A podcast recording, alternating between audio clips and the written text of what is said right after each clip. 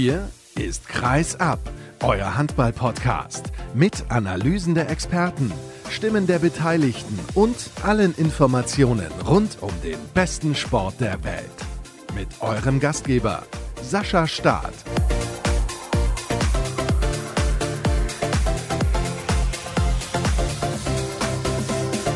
Immer wenn man denkt, dass eigentlich nicht so viel los ist im Handball, ist jede Menge los. Hallo und herzlich willkommen zur nächsten Ausgabe von Kreisab. Schön, dass ihr mit dabei seid und direkt möchte ich euch eine Übersicht bieten über die Themen, die wir heute besprechen werden. Ich habe Knut Lange zu Gast. Er ist der Präsident des Hamburger Handballverbandes. Die haben ihre Saison unterbrochen und er erklärt, warum, wieso, weshalb und wir sprechen natürlich über die Konsequenzen. Dann habe ich im Interview der Woche Bob Hanning zu Gast, den Geschäftsführer der Füchse Berlin und natürlich auch Vizepräsidenten Präsidenten des Deutschen Handballbundes, denn es gibt Diskussionen. Die Vereine möchten eventuell die Nationalspieler nicht abstellen. Auch da sprechen wir natürlich über mögliche Konsequenzen und welche Auswirkungen das generell auf den Handball in den nächsten Wochen und Monaten haben kann. Zunächst begrüße ich aber in der Leitung von der Rheinpfalz Marek Nepomuki. Hallo Marek. Hallo Sascha. Ja, also wenn Marek in der Leitung ist, das wisst ihr ja, liebe Hörer, dann geht es um die Eulen Ludwigshafen und die haben am Donnerstag, also gestern, wenn wir aufzeichnen, beim HBW Balingen-Waldstätten gespielt und ich dachte mir, ein bisschen Abstiegskampf tut uns doch ganz gut hier bei Kreisab und darüber sprechen wir jetzt. Es war ein enges Spiel bis in die letzten Sekunden hinein. Müssen wir irgendwas besprechen, was vor der 45. Minute passiert ist? Ja, die nicht überzeugenden Torhüterleistungen der bisherigen Torhüter außer Schkoff, also Pomorski auf Eulenseite war nicht sehr überzeugend und in meinen Augen waren die Torhüter von Barling, Jensen und Rominski jetzt auch keine Glanzleistung, die sie gebracht haben. Und dann kam Schkoff und hat den mal gezeigt, was der Torwart Opa mit seinen 43 auch noch alles machen kann. Aber die drei Torhüterleistungen waren jetzt nicht sehr berauschend für Abstiegskampf. War es denn so ein typisches Spiel für den Abstiegskampf, also mehr so ein Kratzen und Beißen als ein Handballspielen? Ja, es war ein Kampfspiel und verbissen geführt. Es war jetzt keine handballerischer Leckerbissen, weil dafür ging es für beide Mannschaften um viel zu viel. Und das hast du gemerkt. Bis so Mitte der ersten Halbzeit zog niemand davon. Dann ist Barling mit drei davongezogen und Eulen kam wieder ran und hin und fort beide haben so ein bisschen noch ihr System gesucht. Die Eulen haben sich so ganz gefunden. Zunächst am Schluss kam es dann so eine Achse Schkoff, Dietrich, Klimek. Zuvor wurde immer sehr viel experimentiert. Neuhaus kam rein, Bührer kam rein und Matschka hat sehr viel gewechselt und hat immer noch nachjustiert. Und ich persönlich fand das Spiel von Barling sehr statisch. Es war alles auf Lipovina konzentriert. Der hat zwar acht Tore erzielt bei 13 Versuchen, aber es war sehr leicht auszurechnen. Schoch, sein Gegenüber im linken Rückraum, der hatte, glaube ich, vier Versuche, zwei Tore. Dann kam irgendwann der Crunch-Time Scott mit fünf Versuchen, zwei Toren. Und das zeigt im Endeffekt, dass alles auf Lipovina bezogen ist in diesem Spiel. Und wenn der mal ausfällt oder wenn der mal etwas konsequenter angegangen wird, ich glaube, da ist es sehr dürftig, was es Spielerische angeht bei Barling. Das hat man ja auch in der ersten Halbzeit gesehen. Da war Lipovina noch deutlich stärker und hat das Spiel mehr oder weniger dominiert, muss man so klar sagen. Korrekt, aber dann haben sie sich ein bisschen darauf eingestellt und dann kam in der entscheidenden Crunch-Time-Phase, hat er einen Ball übers Tor gehauen an die Latte und dann begannen bei Barling die technischen Fehler, die Paraden von Schkoff und auch Scott zirkelt den Ball vorbei und ja, da waren die Eulen auf einmal da und die technischen Fehler, die die Eulen in der ersten Hälfte der zweiten Halbzeit fabriziert haben, die waren dann in der zweiten Hälfte der zweiten Halbzeit nicht mehr da, dafür auf Balinger Seite. Und ja, das hat dann im Endeffekt das Spiel gedreht und den Balinger das Knie gebrochen. Auch muss man den Eulen Lob aussprechen, aber das haben wir ja schon oft besprochen bei dir, Sascha, dass die Eulen einfach den Vorteil haben, Abstiegskampf, die wissen, was auf sie zukommt und die wirft so schnell nichts um, auch nicht so ein Drei-Tore-Rückstand und sie haben die Ruhe bewahrt, sie haben den Matchplan vom Trainer umgesetzt und sind dafür belohnt worden. Also Ben Matschke sagte nach dem Spiel im Gespräch, dass diese vielen technischen Fehler in den ersten Spielen ein intensives Thema waren. Auch hat er mit seiner Mannschaft geübt und, und besprochen, wenn sie in Baling zurückliegen. Das kann durchaus mit drei, vier Toren der Fall sein, dass er einfach die Ruhe bewahren soll und nicht in Hektik verfallen. Und genau das haben sie getan und wurden, wenn am Ende auch etwas glücklich mit dem Würfchen von Klein, den hätte eigentlich der Torhüter absolut halten müssen, Rominski, belohnt. Und im Nachhinein kennst du den alten Spruch, Heute fragt keiner mehr nach dem Sieg. Der ist da, gerade im direkten Vergleich. Und für die Eulen war es gut. Erster Sieg, Selbstbewusstsein. Genau das hat Wolfgang Strobel im Vorwort im Balinger Magazin gefordert. Eine Reaktion nach den Niederlagen zu Hause gegen Stuttgart und der üblen Abreibung in Essen erwartet er eine Reaktion. Die kam nur bedingt. Die kam bis zur Mitte der zweiten Halbzeit und dann war es vorbei. Das ist der Grund, warum ich auch gefragt habe, müssen wir über das sprechen, was vor der 45. Minute passiert ist, weil danach gab es viele interessante Szenen, so kleine Situationen, wo ich immer wieder gedacht habe, Mensch, das ist doch typisch für die Eulen, dass das wieder für die Eulen ausgeht. Zum Beispiel ein ein Tor von Gunnar Dietrich, der bis dahin noch keinen einzigen Treffer in der ganzen Saison erzielt hatte. Das war jetzt das vierte Saisonspiel. Entschuldigung, für die Eulen war es das fünfte. Und so ein Tor mit der Brechstange, wo ich auch gedacht habe, Mensch, wie er den noch rausgeholt hat und der geht dann auch ins Tor. Also klassisch Eulen Ludwigshafen irgendwie.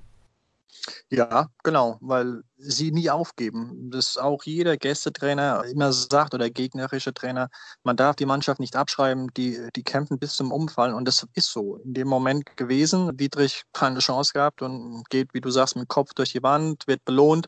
Ein ähnliches Tor war Klimek, der aus dem Gewühl heraus einen Rückhandwurf aufs Tor kullern lässt. Ruminski völlig überrascht und das Ding kullert da rein. Tor aus einer eigentlich unmöglichen Situation ist das geschehen. Ja, und das zeichnet die Eulen eben aus. Wie gesagt, sie, sie geben nicht auf, sie halten sich am Plan vom Trainer und das, ja, das ist in dem Fall, Gott sei Dank, muss man auch mal sagen, belohnt worden. Ja, du bist ja auch der Reporter der Rheinpfalz, deswegen darfst du Gott sei Dank sagen, das ist schon in Ordnung so. Aber da möchte ich auch noch mal auf kleinere Szenen eingehen. Du hast jetzt gerade diesen Treffer von Klimek schon angesprochen. Es war in der 48. Minute, stand es 20 zu 20, beziehungsweise anders. Es stand mhm. 21 zu 20 für Balingen-Waldstätten. Lipovina trifft die Latte und dann im Gegenzug dieser Ausgleich, wo eigentlich alle darauf warteten, dass abgepfiffen wird, weil die Abwehrspieler von Balingen gefühlt zwei Meter im Kreis standen und auch der Torhüter von Balingen, Rominski, der hatte schon abgeschlossen abgeschaltet. Klimek zieht aber durch. Der Treffer zählt. Ein paar Minuten später. Skoff hält bei 24, 24 ein Tempo-Gegenstoß völlig frei. Und dann 57. Minute für mich so eine Aktion. Es war Zeitspiel schon angezeigt. Da stand der Block, war Julien, der wollte hochgehen und Gretason greift dem in den Wurfarm. Also da frage ich mich, was ist da auch mit dem Abwehrspieler los? Auf halb rechts, der Rechtshänder will zum Wurf gehen beim Freiwurf. Der links außen kommt dazwischen, greift rein, kriegt zwei Minuten. Das hat natürlich dann das Spiel entschieden am Ende.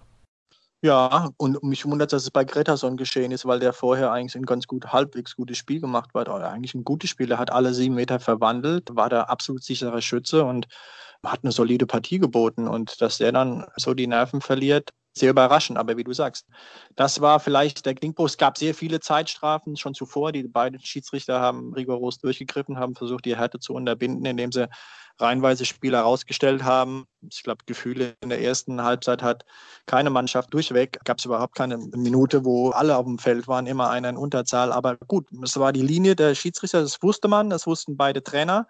Darauf haben sie sich einstellen können und ja, war in dem Moment ein Bärendienst von Gretason, weil sie ja dann in den Rückstand geraten sind und kämpfen mussten und das haben die Eulen ausgenutzt. Dann hat Matschka nochmal kurz vor Spielende die Auszeit genommen und genau dieses Manko angesprochen und ja, dann seine Mannschaft zum schnellen Abschluss geführt, gelotst und der war dann erfolgreich. Und dann hat ausgerechnet Jannik Klein das Tor gemacht, wo du in der Saisonvorschau ja. schon angesprochen hast, der wird sich schwer tun, der ist noch nicht so weit. Und man hatte auch in den ersten Spielen der Saison immer wieder das Gefühl, ja, das stimmt, er ist noch nicht so weit. Tut ihm gut, dass er diesen Treffer erzielt hat. Oh ja, ach Gott, der hat gestrahlt wie ein Weihnachtsmann, Weihnachtsbaum, Osterhase, alles zusammen. Der war so glücklich über dieses Tor und der Trainer hat es ihm auch gegönnt. Er hat selbst gesagt, der Junge hat ein, einstecken müssen und es freut ihn für Yannick, dass er in so eine Situation das Tor geworfen hat. Auch Yannick war total erleichtert, ja, vielleicht ist es so ein, so ein Impuls, wie damals bei Jerome Müller, der auch in einigen Situationen viele Fehlwürfe hatte in vielen Spielen. Aber dann in der zweiten Halbzeit oder mitten im Spiel auf einmal kam der Knackpunkt, wo er dann durchgestartet ist. Und vielleicht ist sowas auch bei den Eulen der Fall, dass so ein Tor von Janek Klein eben die Initialzündung ist für die kommenden Spiele und der Junge braucht es. Und das ist wirklich ein ganz lieber Kerl nach dem Löwenspiel habe ich mich lang mit ihm unterhalten und hat mir eine schöne Geschichte erzählt, dass seine Mutter nach jedem Spiel anruft und mit ihm diskutiert. Und da gab es nach dem Löwenspiel eine Standpauke von der Mama, weil er immer hochsteigt und anstatt zu werfen, weil er schon in der Wurfsituation ist, gibt er den Ball ab. Und dann hat sie ihn beherzigt, das doch mal zu tun.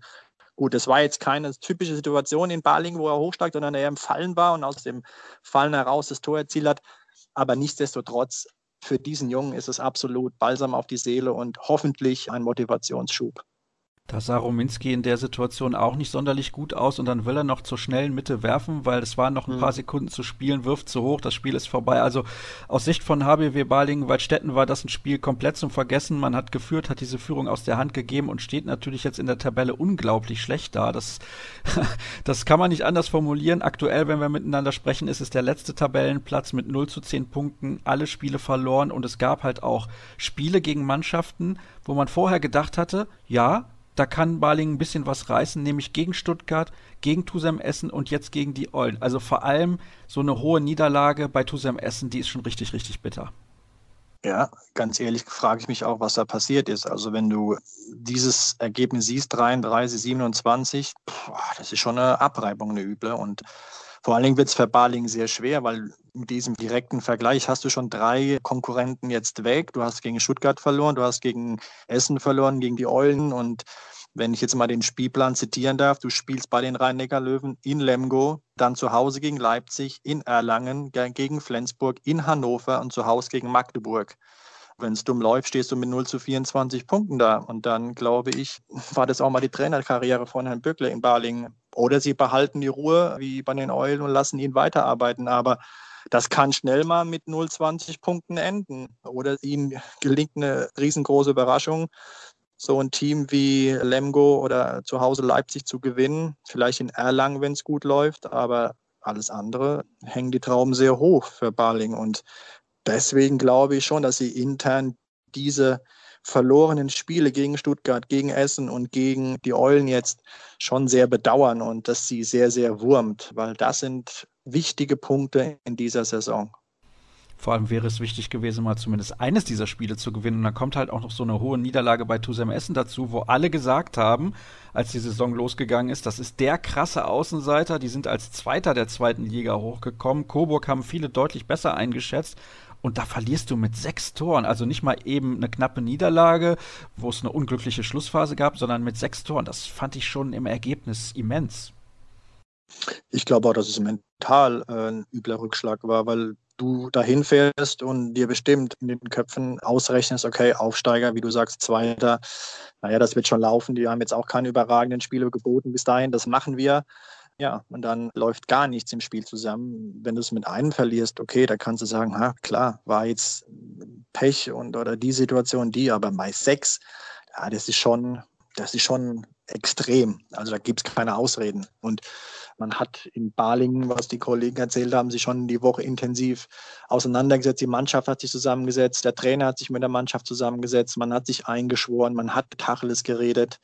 Ja, und dann, dann machst du das und dann kommt jetzt nochmal so ein Rückschlag auf den Dämpfer drauf. Boah, das wird schwer. Und jetzt fährst du den Löwen, die alles andere als Gegner sind, die du so nebenbei mal schlägst. Ähm, ja, wird verdammt schwer.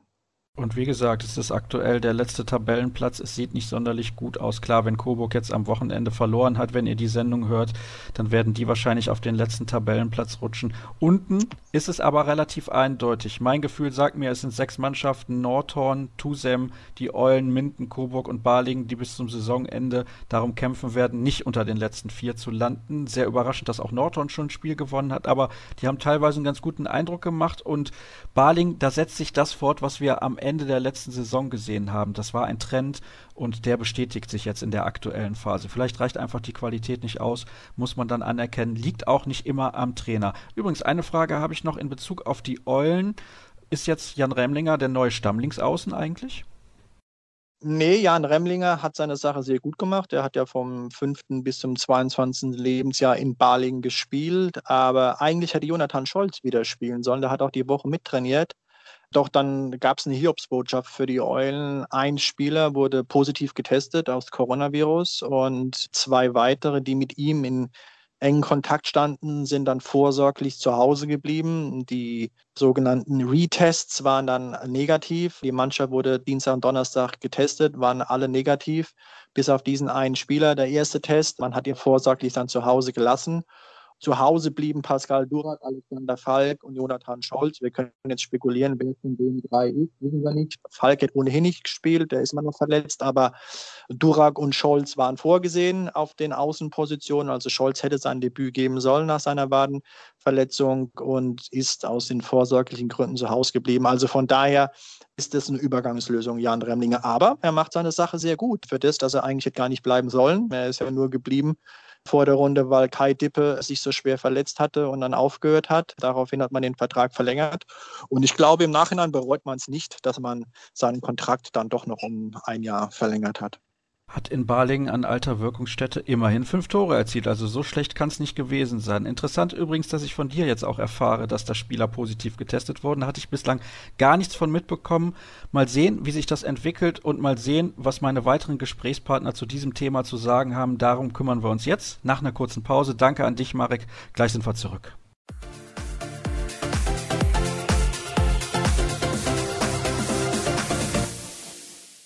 Wir kommen zum zweiten Teil in der heutigen Ausgabe von Kreisab. Eben hatte ich ihn bereits angekündigt. Er ist der Präsident des Hamburger Handballverbandes und dort hat man sich dazu entschieden, die Saison zu unterbrechen oder wurde sie überhaupt gestartet? Das wird er uns nun erklären. Knut Lange ist in der Leitung. Schönen guten Morgen. Ja, guten Morgen. Hallo in die Runde. Vorab, wie viele Mitglieder bzw. aktive Spieler hat der Hamburger Handballverband denn ungefähr und wie viele Mannschaften spielen damit? Ja, also Hamburger Handballverband hat knapp 19.000 Mitglieder. Davon verteilt sich die Hälfte aufs Hamburger Stadtgebiet. Und das ist ja dann eine Besonderheit bei uns. Die andere Hälfte verteilt sich auf Vereine in Schleswig-Holstein und in Niedersachsen.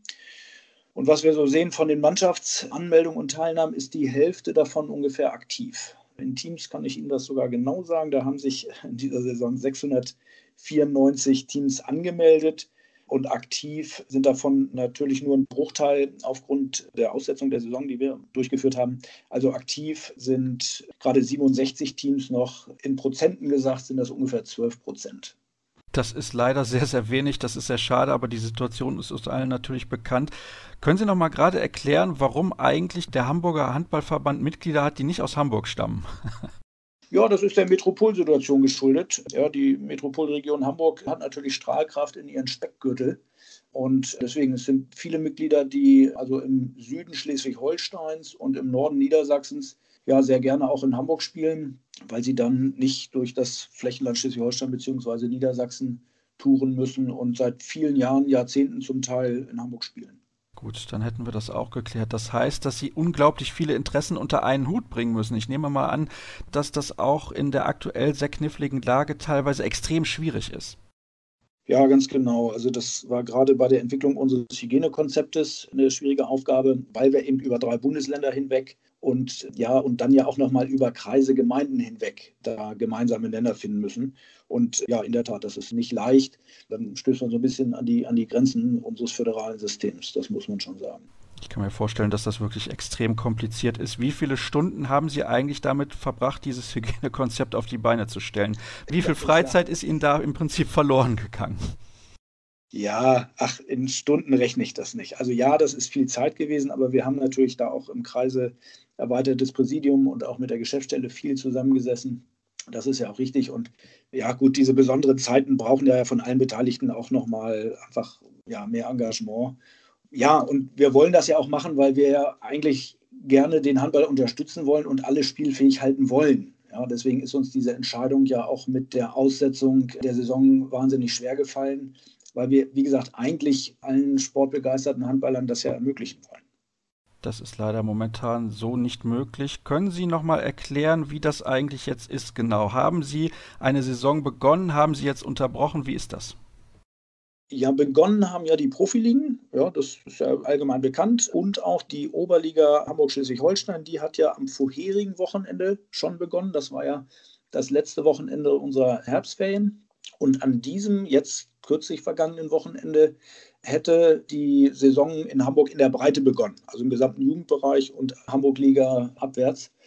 Und da haben wir uns ja vergangene Woche dazu entschieden, das eben auszusetzen, weil die Infektionslage ja immer intensiver geworden ist und weil uns da auch ja viele Schreiben, Briefe, offene Briefe erreicht haben mit großen Bedenken. Und dem Motto, könnt ihr es verantworten, in die Saison zu gehen. Das haben wir ernst genommen und dann letzten Mittwoch in der ad hoc stattgefundenen Sitzung des erweiterten Präsidiums haben wir uns dann eben entschieden, die Saison auszusetzen.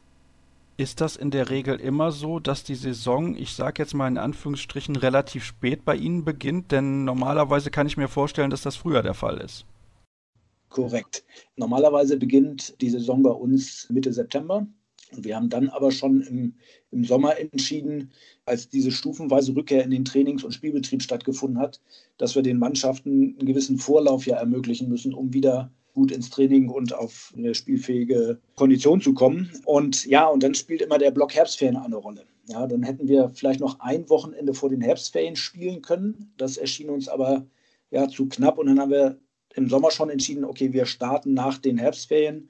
Im Nachhinein muss man sagen, gut, kann man als unglücklich werten, weil wir dann nichts vorher geschafft haben, kann man als glücklich werten, ja, weil wir dann sozusagen jetzt nicht eine Saison abbrechen mussten, ja, sondern weil wir sie, und so ist gerade die Hoffnung, dass wir sie und vermutlich erst im neuen Jahr neu beginnen lassen können, ja, und dann mit einem anderen Modus, das wird klar sein, dass wir dann nur eine einfache Runde spielen oder Playoff-Prinzip oder Turniere, ja, das müssen wir dann gucken, was zeitmäßig dann überhaupt noch möglich ist. Ah, das heißt, Sie denken also schon jetzt konkret darüber nach, zu sagen, wir ändern den Modus? Ja, das sind jetzt die jüngsten Gedanken. Wir müssen uns ja tatsächlich vor diesem Infektionsgeschehen Gedanken machen, was können wir noch bieten? Ja, also wie gesagt, vielleicht nochmal, alle wollen ja spielen. So, und das ist der eine Standpunkt. Und der andere Standpunkt, was ist verantwortbar in welcher Phase? In dieser Phase, wie gesagt, halten wir es nicht für verantwortbar, in der Breite in die Saison zu gehen sondern nur sozusagen die oberen Ligen spielen zu lassen. Aber, und perspektivisch Januar, Februar hoffen wir, dass wir da was machen können, dass wir dann alles, was da möglich ist, natürlich noch spielen lassen, weil alle wollen ja einen Staffelsieger und einen Meister ausspielen. Ja, und das wäre ja auch schön, wenn wir wieder Aufsteiger und Absteiger hätten. Und das wollen wir ermöglichen und vielleicht noch einen Schritt weiter gedacht, ja, ob wir dann sogar so weit gehen, sagen, naja gut, können wir die Draußenplätze sogar mit reinnehmen, ja, dass wir da vielleicht zumindest mal den Kindern und Jugendlichen was ermöglichen, was dann vielleicht mehr in den, in den warmen Sommermonaten draußen leistbar ist. Ja, das sind dann eben schon unsere jetzt schon weiterführenden Gedanken. Ich merke schon, Sie machen sich wirklich sehr, sehr viele Gedanken, wenn Sie das als Option mit dazu nehmen. Und das finde ich sehr bemerkenswert, denn ich habe irgendwie das Gefühl, viele haben sich darauf verlassen, dass es das irgendwie schon wird. Ja, das ist das Motto, Hoffnung stirbt zuletzt. Das, das ist ja bei uns auch ein bisschen gewesen. Man sagt, naja, vielleicht geht das noch. Und deswegen ist das auch schwierig, zu welchem Zeitpunkt entscheidet man das. Man will ja nicht voreilig zu sagen, naja, vielleicht geht da doch noch was. Ja, und man, es darf natürlich auch nicht zu spät sein, dass wir, wie wir sagen, tausende Jugendlichen und auch Spielern in die Hallen lassen vor diesem Infektionsgeschehen. Ja, da muss man ja auch abwägen. Und im Nachhinein, denke ich, haben wir das eigentlich ein gutes Timing gefunden in der letzten Woche, vor dem breiten Beginn der Saison, zu sagen, sorry, das geht nicht, das können wir nicht verantworten und müssen deswegen genau den Blick nach vorne werfen und sagen, na gut, was wird denn wann eben noch möglich sein. Sie lassen aber teilweise spielen. Wer darf denn spielen? Wir haben entschieden, die Hamburg-Ligen, also die sind ja in unserem Verantwortungsbereich, spielen zu lassen. Und die Erwachsenenmannschaften, das fand ich auch eine sehr starke Entscheidung, haben sich ja dann entschieden, freiwillig eben auch nicht zu spielen, sodass momentan nur die Hamburg-Ligen im Jugendbereich spielen bei uns. War das ein breiter Konsens an Mannschaften aus dem Seniorenbereich, die gesagt haben, wir wollen nicht spielen? Oder gab es da auch kritische Stimmen von Vereinen, die beispielsweise gesagt haben, nee, also wir hätten jetzt auch losgelegt, das ist uns alles egal? Ja, also im, im, männlichen Bereich war das sehr einheitlich, dass man nicht spielen wollte. Und im weiblichen Bereich gab es tatsächlich einzelne Vereine, die gerne gespielt hätten, was ich, wie gesagt, ja auch nachvollziehen kann. Aber man hat sich, und wie gesagt, ich finde das toll, dass da Handball Hamburg ein Stück weit zusammengerückt ist und gesagt hat, nee, ja, wir fällen hier eine einheitliche Entscheidung und dass sich eben auch die weiblichen Hamburg-Ligisten dazu entschieden haben, dann eben ganzheitlich nicht zu spielen. Ja, Finde ich eine starke Entscheidung, hat unseren vollen Respekt. Wie haben denn die Betroffenen, sprich die Spieler und Spielerinnen, auf ihre Entscheidung reagiert? Ja, es gibt natürlich immer zwei Fraktionen. Es gibt den einen oder anderen Landesligisten, der enttäuscht ist, weil er doch gerne gespielt hätte. Also das ist die eine Stimme. Und viele andere waren aber auch erleichtert, ja, dass es nun klar ist, dass wir das auch mit einer deutlichen, klaren Entscheidung getroffen haben und sagen, nein, es wird keinen Spielbetrieb geben, weil alles dazwischen, so ein, so ein Twitter-Betrieb auf freiwilligen Basis, glaube ich, nicht gut funktioniert, also zumindest nicht, um Sieger auszuspielen. So deswegen, dass da die Erleichterung eigentlich dominiert hat und sagen, na gut, dann ist es klar, ist zwar super schade, wir hätten gerne gespielt, aber wir respektieren die Entscheidung des Verbandes, das aufgrund der Infektionslage eben ja, uns nicht in die Hallen zu lassen. Was wäre denn Ihre Wunschlösung für, sagen wir mal, Februar, März? Weil ich kann mir ehrlich gesagt schwer vorstellen, dass im Januar schon wieder gespielt werden kann, wenn die richtig kalten Monate gerade erst beginnen. So eine einfache Runde, weil die ist wahrscheinlich logistisch und organisatorisch für Sie am einfachsten abzuwickeln. Wenn ich mir jetzt vorstelle, da müssen wieder komplett neue Spielpläne erstellt werden, das endet ja im Chaos. Ja, also der jetzige Spielplan könnte nur wieder aufgenommen werden, wenn wir in den nächsten Wochen da zurückkehren könnten, was ich leider nicht glaube. Wenn das auf nächstes Jahr, und ich bin auch bei Ihnen, der Januar wahrscheinlich auch nicht, weil er zu dicht an Weihnachten dran ist, aber sagen wir mal vielleicht Februar. Ja. Und wenn es ganz schlecht läuft, vielleicht auch erst März, also wenn es wirklich im Wärme wird. Und dann müssen wir gucken, was tatsächlich, also werden wir die Saison sicherlich nach hinten noch mal verlängern bis zu den Sommerferien, so gut das geht, damit wir einfach mehr Zeit haben und dann gucken, wie sind die Staffelgrößen, wie schneidet man das ideal, ja, dass man in der zur Verfügung stehenden Zeit, ja, wie wir sagen, ein Maximum spielt. Und dann hängt das natürlich ein bisschen von den Staffelgrößen ab, ob ich eine Einfachrunde hinkriege ja, oder ob ich so ein bisschen Playoff-Prinzip machen muss, kleine und dann immer die Sieger da vielleicht nochmal gegeneinander antreten lasse. Das müssen die Spieltechniker zur gegebenen Zeit dann da aus, auspuzzeln, sag ich. Kriegen die dann Sonderlohn? also, wie wir sagen, das ist ja größtenteils ehrenamtlich bei uns und also Hut ab vor meinen ganzen Kollegen, die da auch ganz Tolles geleistet haben in den vergangenen Wochen und wie gesagt auch weiterhin machen. Wir haben gerade heute Abend, wenn wir noch eine Sitzung haben. Also das geht weiter und ja, Hut ab vor dem Engagement da der ganzen Beteiligten. Ich kann mir auch vorstellen, also ich weiß nicht, wie die Hallensituation in Hamburg genau aussieht. Ich kenne das hier in Solingen, in meiner Heimatstadt. Da ist, boah, da ist das mit den Hallenzeiten unglaublich schwer. Ist das auch nochmal ein Problem bei so einer Spielplangestaltung dann? Selbstverständlich. Also die Hallennot oder die Hallenengpässe, die gibt es hier genauso. Das ist hier sehr eng. Also Hamburg tut zwar einiges, es wird immer weiter gebaut, aber man kommt der Situation nicht hinterher. Das heißt, wir schangeln hier sehr eng auch mit den anderen Fachverbänden um jeden halben Nachmittag am Wochenende ja, wer wo in welche Hallen kann. Hinzu kommt ja dann noch die Thematik mit Haftmitteln. Ja, das geht natürlich auch nicht überall und so weiter. Also es ist eine hochintensive, dauerhafte Diskussion um Hallen auch hier.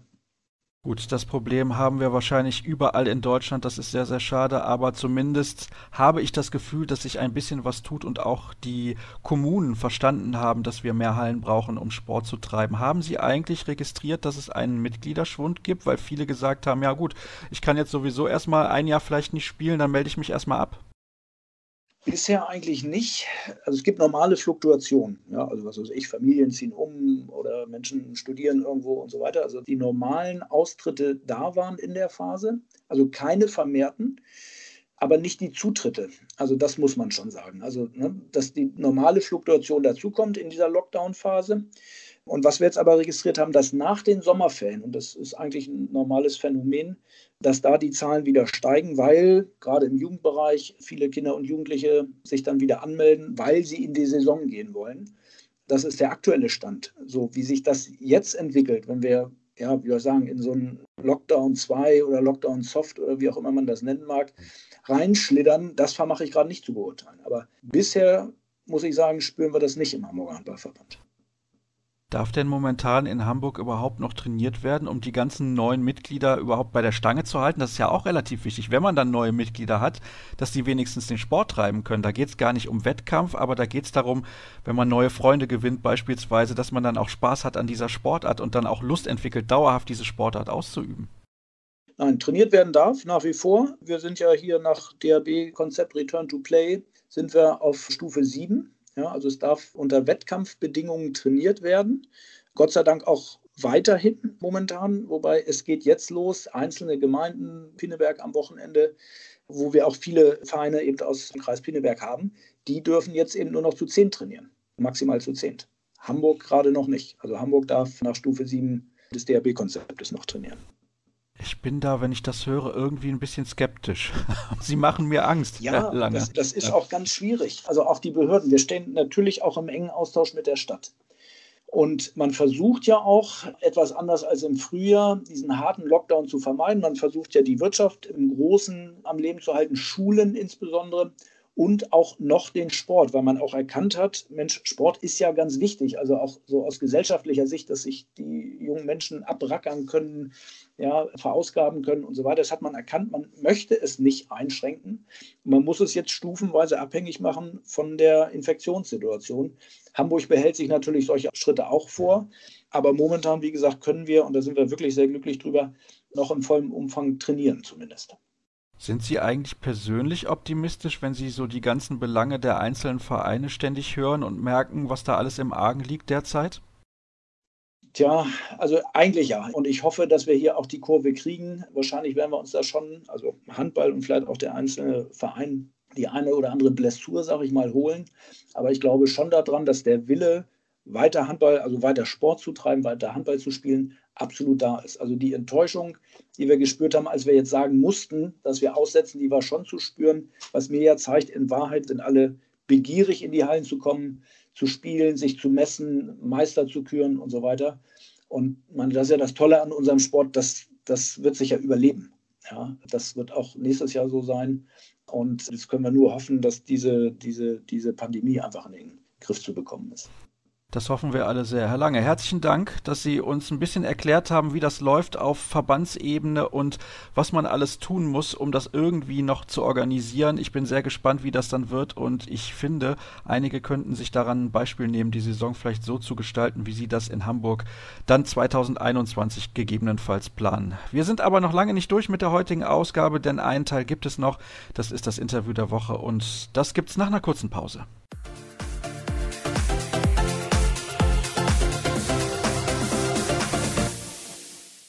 Abschließend kommen wir wie immer zum Interview der Woche und ich habe einen Gast eingeladen, das habe ich zu Beginn ja schon gesagt, der immer was zu erzählen hat und ich bin gespannt, was er mir heute zu erzählen hat, denn die Themen, die sind vielfältig. Ich begrüße Bob Hanning, den Geschäftsführer der Füchse Berlin. Hallo Bob.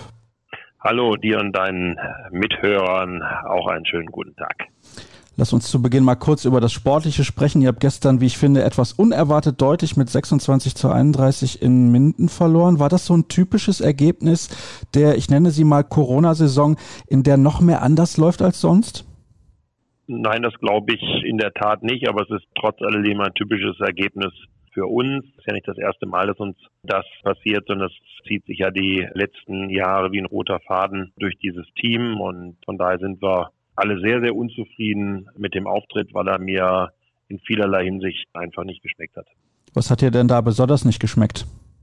Naja gut, jeder, der das Spiel gesehen hat, hat gesehen, dass wir äh, vorne keine guten Lösungen gefunden haben, aber das ist trotz vielfachem Wechsels im Rückraum und eigentlich haben wir gedacht, dass wir mittlerweile gut genug aufgestellt sind. Aber wenn das nicht funktioniert, dann muss eine Abwehr funktionieren und weder Torhüter noch Abwehrspiel haben funktioniert. Wir haben keine Grundhärte reingekriegt und haben uns im Grunde genommen klaglos ergeben und das hat in der Corona-Pandemie nun wirklich überhaupt nichts zu tun, sondern das ist eine Grundsituation, dass wir meistens gegen die großen Mannschaften besser spielen als gegen die vermeintlich Schwächeren und muss einfach sagen, Minden hat das Spiel auch in der Höhe verdient gewonnen. Das ist eine klare Aussage. Ich nehme an, auch mit 5 zu 5 Punkten nach fünf Spielen hält sich die Zufriedenheit bei euch sehr in Grenzen. Ja, also muss man, muss man auch sagen, ich sage mal, wenn wir rausgehen mit einer Situation mit drei Minuspunkten, dann wäre das in Ordnung gewesen, aber die fünf sind eindeutig zu viel. Und jetzt kommen die HSG Wetzlar, der THW Kiel und die SG Flensburg-Handewitt. Muss man sich als Füchse-Fan da Sorgen machen? Ja, wir sind schon fast abgestiegen. ähm, nein, in der Tat Sorgen machen muss man sich nicht, aber wir müssen gucken, dass wir schnellstens was verbessern auch. Und bis jetzt war es ja so, dass wir gegen die großen Mannschaften auch große Leistungen abgerufen haben. Darauf will ich mich jetzt einfach auch mal verlassen. Ihr habt ja in Berlin, um das Thema ein bisschen zu wechseln, zuletzt noch vor Zuschauern gespielt. Wie sieht es denn Stand Montagvormittag vor euer Spiel am Sonntag gegen die HSG Wetzlar aus? Kann man da wieder mit Zuschauern rechnen? Also ich persönlich glaube nicht daran, dass sich die Stadt darauf einlässt, hier erhöhte Zuschauerzahlen zuzulassen. Am Ende ist es so, dass 1000 Zuschauer erlaubt sind, inklusive der teilnehmenden Mannschaften und der Mitarbeiter, sodass wir immer bis jetzt 750 Karten haben verkaufen können. Ich glaube eher, dass aufgrund der Situation der Bilder, die nach draußen gehen, eher hier jetzt nochmal reduziert wird. Die Zahlen gehen hoch. Ich bin ehrlich gesagt sehr pessimistisch, dass wir selbst die 1000 nicht halten können, wobei das grundsätzlich sagen muss, wir haben mit Herrn Keinzinger den Hygienepapst schlechthin verpflichtet. Wir waren beim Senat zusammen mit den Wolleys, zusammen mit den Eisbären und auch mit Alba Berlin und haben versucht, da Lösungen zu finden. Aber der Senat weiß ganz genau, dass sich da keiner anstecken kann. Und wir haben in der Schmelinghalle sogar die Möglichkeit oder hätten die Möglichkeit, Zuschauer für den Ober- und Unterrang völlig voneinander, auch zeitlich unterschiedlich voneinander rein und rauszulassen. Ich glaube, es geht ihnen eher um die Bilder nach draußen. Und da sind solche Situationen wie mit Union mit viereinhalbtausend Zuschauern dicht an dicht halt schwierig zu vermitteln. Und von daher glaube ich persönlich, dass wir das Ende der Fahnenstange im negativen Sinne noch nicht erreicht haben. Ja, das ist leider zu befürchten. Ich bin ja auch der Meinung, dass es sicherer ist, irgendwie beispielsweise mit einem Hygienekonzept in der Handballhalle zu sitzen, als in irgendwelchen Restaurants oder Privatpartys zu veranstalten. Ich weiß nicht, wie du das siehst. Das, das ist ja eindeutig so und das ist ja auch, glaube ich, unstrittig, zumal wir sogar das Konzept gewählt haben mit Mundschutz in der Halle dann kommt die Situation, dass du dir ja nicht vis-à-vis -vis gegenüber sitzt, sondern du guckst alle in die Richtung auf das Spektakel, sofern es denn mal eins wird, und guckst da drauf. Du hast ja ganz wenig den Kontakt zum Nebenmann mit Ansprache und alle Themenfelder sind ja im Grunde genommen da völlig ausgegrenzt. Und jetzt in Berlin haben wir auch noch die Situation, dass es so viele verschiedene Anreisemöglichkeiten in die Schmelinghalle gibt, dass sich also auch das verläuft. Aber die Politik hat da einfach auch ein Stückchen Angst und sagt, wir müssen zur Vernunft kommen, müssen die Kontakte einschränken und auf der anderen Seite wollen die Veranstalter mehr Zuschauer in die Halle lassen. Das beißt sich halt. Ein gewisses Augenmaß wäre angemessen und ich glaube auch ein bisschen, ich sage ein bisschen mehr Gelassenheit auch in solchen Themenfeldern. Aber wir müssen halt auch ganz ehrlich sagen, wenn wir durch Berlin fahren und wir haben ein Freundschaftsspiel gehabt gegen Aue mit unserem Nachwuchs und sind nachts durch Berlin gefahren, um wieder an unseren Standort zurückzukommen, die Kneipen waren voll, es gibt keinen Abstand. Und da muss man auch sagen, dann verstehe ich auch die Politik, die einfach Sorge hat, dass sich das Ganze so rasend schnell verbreitet, dass man es dann vielleicht tatsächlich nicht mehr im Griff hat. Die Gesundheitsämter können eh nicht mehr nachverfolgen, das wissen wir. Aber auf der anderen Seite glaube ich auch, dass wir ein bisschen mehr zur Gelassenheit finden müssen und einfach gewisse Dinge einfach pragmatischer angehen müssen, als es die Politik im Moment tut. Ja, das passende Maß zu finden ist, glaube ich, extrem schwer. Wechseln wir nochmal das Thema, denn ja, das wurde in den letzten Tagen auch ein bisschen diskutiert, hat was mit Corona zu tun, das ist ja ganz klar. Es gab einen Artikel im Spiegel und in dem stand, dass die Mannschaften der Handball-Bundesliga, also die Geschäftsführer, sich zusammengetan haben und fordern von den Nationalverbänden, dass ihre Profis nicht in Quarantäne müssen, wenn sie von den Lehrgängen zurückkommen. Kannst du das mal ein bisschen genauer erläutern, was ist da eigentlich passiert? Denn das ist ja eigentlich kaum möglich, denn die aktuelle Situation, insbesondere im Ausland, ist ja nicht minder gut als in Deutschland. Ja, also auch da gilt Gelassenheit und Augenmaß und auch Verständnis für den anderen zu entwickeln. Also es ist doch klar, dass wenn die Nationalmannschaften ihren Spielen nicht nachkommen können, hat das auch für nationale Verbände, die einen erheblichen Einfluss darauf haben, auf unsere Sportart natürlich auch einen gravierenden Einfluss, wie es für uns Vereine auch, auch hat. So, das ist die eine Seite. Das heißt, wir müssen schon gucken, dass es uns gelingt, auch den, den nationalen Verbänden, nicht nur dem deutschen Verband, einfach ein Stück weit unter die Arme zu greifen. Diese Verantwortung haben wir. Auf der anderen Seite haben wir natürlich auch die Verantwortung für unsere Spieler. Das ist ja völlig außer Frage. Und wir haben natürlich auch die Verantwortung für unsere Vereine und für unseren Spielbetrieb. Und natürlich ist es so, dass das Wichtigste ist, dass wir unsere Spiele austragen können und möglichst wenig Risiken auch eingehen. So, das ist die klare Marschroute. So, das beißt sich natürlich ein Stückchen, wenn man jetzt durch Europa auch, auch reist. Und deswegen ist es natürlich zwingend erforderlich, dass man maximale, wie soll ich das sagen, dass man dass man die Risiken maximal minimiert, so würde ich es mal formulieren wollen. Und von daher braucht es natürlich Hygienekonzepte und keinen laxen Umgang der Länder, die dann sagen, na ja, komm, die fahren danach wieder in ihre Länder zurück und, und wir haben unsere Spiele gemacht. und deswegen ist die Aufforderung, Rahmenbedingungen zu schaffen, indem man das Risiko minimieren kann, natürlich 100 Prozent gegeben und auch, und auch richtig.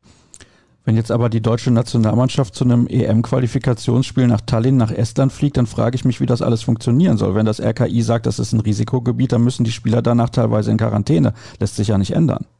Ja, also auch da sage ich, gibt es im Sport ja auch Ausnahmen, dass man über zwei negative Corona-Tests hier gegebenenfalls dann auch von der Quarantäne befreit werden kann. Und wenn es dann so ist, dass wir tatsächlich mal drei oder vier Tage nicht trainieren können, dann ist das natürlich nicht förderlich, aber der Situation gegebenenfalls angemessen. Nochmal, ich habe damals sehr kritisiert, dass wir nicht weitergespielt haben.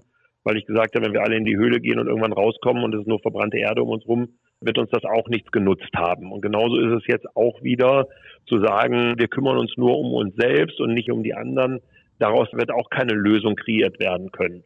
Natürlich muss man sagen, ist eine WM oder EM einfacher zu organisieren. Und die nationalen Verbände müssen einfach wissen, dass wenn sie das Risiko erhöhen, dass das auch Auswirkungen auf Europameisterschaften und Weltmeisterschaften haben wird.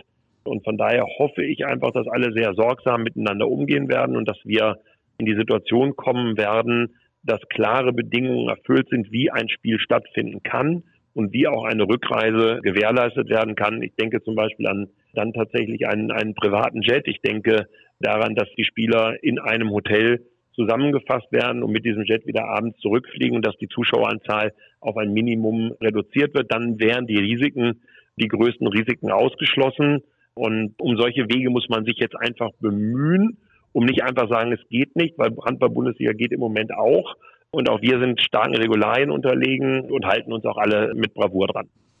Aber die Frage, die ich mir dann stelle, ist, wer soll das denn finanzieren? Beispielsweise so ein Privatjet. Liegt das dann beim Handballverband Estland als Gastgeber oder zahlt das dann der DHB? Wie soll das aussehen?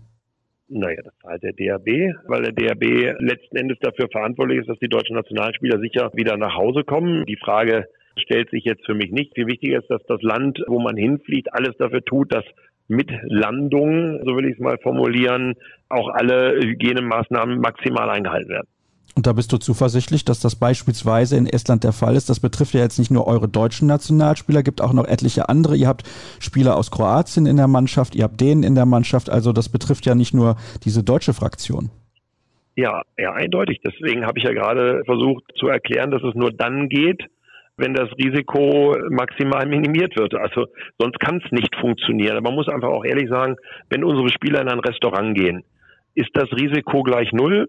Nein, ist es nicht, können wir uns selbst beantworten. Also natürlich sagen wir und fordern wir die Spieler auf, sehr sorgsam mit Situationen umzugehen. Aber wir wissen auch, unsere Spieler haben Kinder. Und diese Kinder gehen in die Schule oder die gehen in den Kindergarten. Wir können uns ja auch nicht ganz schützen vor der Thematik und jetzt immer nur da, wo es uns passt, das Risiko komplett nach oben zu fahren und die anderen Risiken auszublenden. So funktioniert das nicht. Das macht sowieso viel zu viel mit unserem Leben, diese ständige Corona-Thematik. Deswegen bin ich wirklich ein Freund davon, alles dafür zu tun, dass nichts passiert, sorgsam mit den Themenfeldern umzugehen. Aber ich kann es nochmal sagen, wie am Anfang des Interviews, eine gewisse Gelassenheit tut uns allen gut und tut uns auch persönlich gut in unserem persönlichen Umgang. Ich habe mir das auch zu eigen gemacht Natürlich gehe ich trotzdem noch abends raus und zum Essen, treffe mich mit Freunden, mit denen ich aber weiß, die ebenfalls genauso denken, wie ich das tue, um dann einfach diese Risiken zu minimieren. Aber ganz ausschließen, ganz ehrlich, das kann ich nicht. Ich trainiere eine A-Jugend-Bundesligamannschaft, bin mit 20 Spielern da im Kontakt. Wir spielen gegen Mannschaften, die, die nicht getestet sind in der, in der dritten Liga. Also ganz ausschließen kann man das nicht, wenn man es aufrechterhalten will. Und wie gesagt, in die Höhle da unten reinzugehen und zu warten, dass alles um mich herum abgebrannt ist, dazu bin ich nicht bereit. Ihr seid natürlich auch betroffen als Verein konkret, was Spielabsagen angeht. Es wurde bereits ein Spiel jetzt in der European League abgesagt. Das hätte morgen stattfinden sollen. Das betrifft euch meiner Meinung nach massiv, weil wann sollen diese Spiele nachgeholt werden? Was sagt eigentlich die EHF dazu? Gibt es eventuell seitens des internationalen Verbandes dann die Option zu sagen, dieses Spiel wird gewertet, weil wir wissen nicht, wann wir es terminieren sollen? Also die ERF hat sich ja viele Themenfelder offen gelassen. Also was man ja möchte, ist, man möchte ja einen sportlichen Wettbewerb, sonst braucht man ihn ja nicht austragen. Und bei den Qualifikationsspielen war es ja auch in der Tat so, dass wenn es dazu kommt, dass Spiele ausfallen, sind die Mannschaften ja auch rausgenommen worden. Jetzt haben wir erstmal die Chance, dass wir Spiele noch nachholen können. Ansonsten wird man sich über einen anderen Modus unterhalten müssen. Man wird vielleicht das Thema dann in einer, in einer Turnierform spielen müssen. Das wird sich dann zeigen. Nochmal, ich vertraue der ERF und ich vertraue auch dem Deutschen Handballbund und ich vertraue auch den Bundesliga-Vereinen, dass wir alle sorgsam miteinander umgehen. Und ich kann es nochmal sagen, wenn ich eine Einzelstrategie mache, dann werden wir hinterher Situationen haben, die uns sehr, sehr, sehr unlieb sind. Wo ich dich übrigens gerade schon am Apparat habe, mir ist aufgefallen, dass sowohl Paul Drucks als auch Fabian Wiede nicht im Kader für die Nationalmannschaft stehen, nur auf der Reserveliste. Hast du da eine Erklärung für? War das eventuell mit Alfred Gislason auch so abgesprochen? Also in meiner Funktion als Vize des DHBs hat er mich über die Kaderplanung informiert und muss einfach sagen, dass Fabi mit seiner Schulterverletzung überhaupt noch nicht daran denken kann, jetzt zusätzliche Belastungen zu fahren. Man merkt ja, wie weit er auch noch weg ist von seiner, von seiner Leistungsfähigkeit. Also von daher glaube ich, hat das auch keinerlei Einfluss auf die jetzt kommende Weltmeisterschaft. Da wird er auf jeden Fall eine Einladung auch kriegen. So ist es auch kommuniziert zum Spieler. Hier geht es einfach darum zu sagen, man muss einfach schauen, dass er erstmal wieder gesund wird und dann auch den Anspruch hat, wieder Nationalmannschaft zu spielen.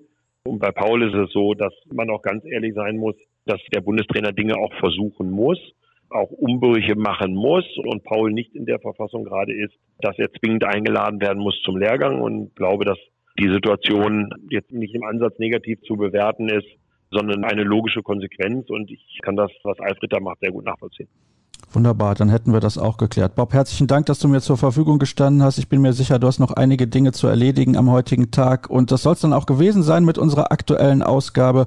Alle weiteren Informationen, das wisst ihr ja, bekommt ihr unter facebook.com slash kreisab, bei Twitter at kreisab.de sowie bei Instagram unter dem Hashtag und Accountnamen kreisab. Und logischerweise hören wir uns in einer Woche dann wieder. Macht's gut und tschüss.